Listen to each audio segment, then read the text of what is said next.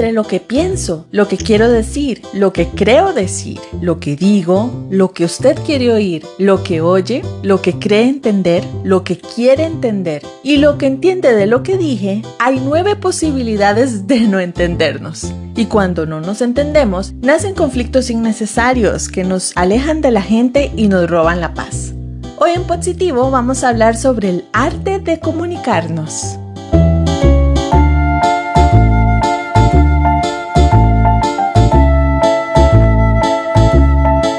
Hola, espero que esté muy bien. Gracias por conectarse de nuevo al podcast. Al final de un mal día, ¿qué porcentaje se debe a que no pudimos comunicarnos? Dado los conflictos a gran escala que estamos viviendo adicionales a las crisis que ya teníamos, me parece un buen momento para tratar un tema que nos enseñan desde la escuela. Cuando los maestros nos presentan a los famosos emisor y receptor, que se dan un mensaje a través de un canal usando un código dentro de un contexto. En otras palabras, se trata de una persona que le dice algo a otra directamente o a través de un medio, por ejemplo, el celular, en un lenguaje que ambos entiendan en un momento específico.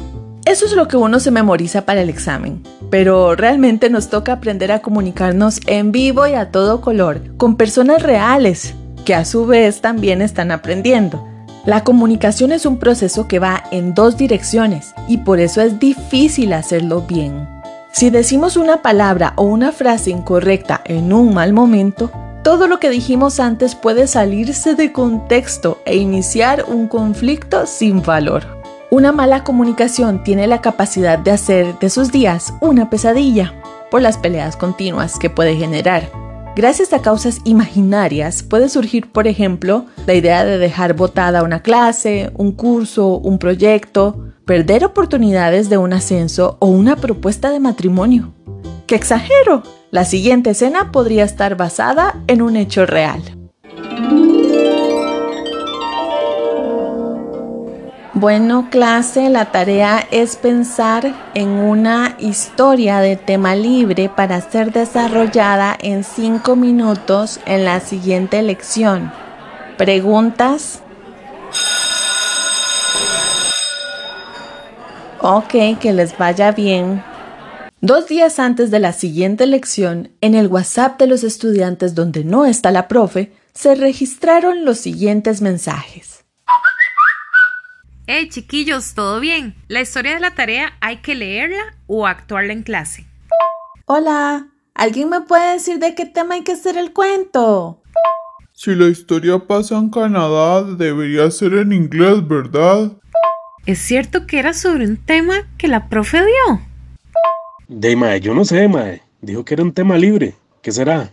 Que porque ya viene el día de la independencia es tema libre entonces. Mae, no me acuerdo.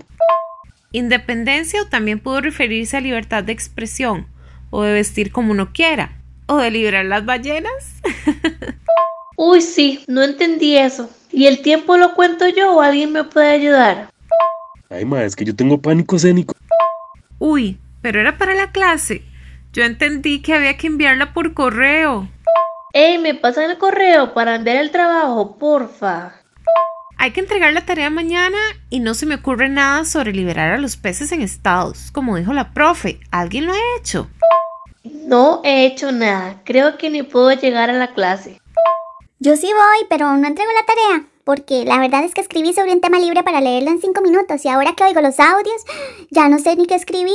Yo no sé nada de las ballenas en estados y qué pena entregar lo que hice. Ay, no. Nos vemos la próxima semana. Ay, señor. Cualquiera pudo haber pedido más detalles a la profe. Quizá ella podía ser más específica, ¿cierto? Pero no. Nadie estaba prestando atención como para preguntar si la historia era escrita, contada o actuada. O que era un tema libre. Así la mayoría hubiera asistido a la siguiente lección sin estrés. Algunos errores tradicionales en este tema son la poca disposición a escuchar a los demás. Solo esperamos a que el otro termine de hablar para contraatacarlo, ni atención le prestamos. Asumimos que una verdad a medias o mentira piadosa sirve para evitar problemas. Será en el momento, porque a futuro, es un problemón. También está el equivocarnos al elegir qué decir y cuándo decirlo si no somos observadores. Y cuando suponemos, o sea, cuando nos convencemos de que entendimos algo, pero en realidad teníamos muchas dudas. La buena noticia es que hay solución. Todo empieza tomando la decisión consciente de mejorar nuestras habilidades de comunicación. Este es un tema muy amplio y lo vamos a seguir desarrollando luego. Mientras tanto, le comparto dos hábitos simples para empezar. 1. Hable menos y escuche más. Concéntrese en lo que la gente le dice, en la entonación, el lenguaje corporal, el vocabulario. A través de la escucha desarrollamos empatía y entendemos mejor.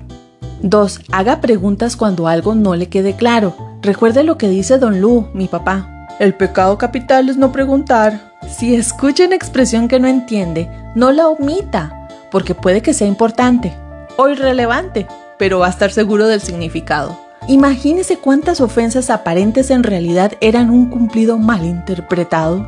Comunicarse bien es un superpoder y utilizarlo inteligentemente nos ayuda a tener una mejor relación con otros y a evitar confusiones, como la vez que en un cumpleaños de mi mamá llegaron dos grupos de mariachi.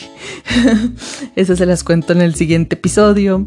Por ahora le invito a que empiece o siga practicando mejores formas de comunicarse. Eso puede ser el inicio para aliviar un día pesado. Y hasta aquí llegamos. Soy Lili González, hoy con la super colaboración de los locutores Catherine Castillo, Rodrigo Córdoba y Yazdani, con quienes también comparten un grupo de WhatsApp sin profes. Hasta pronto.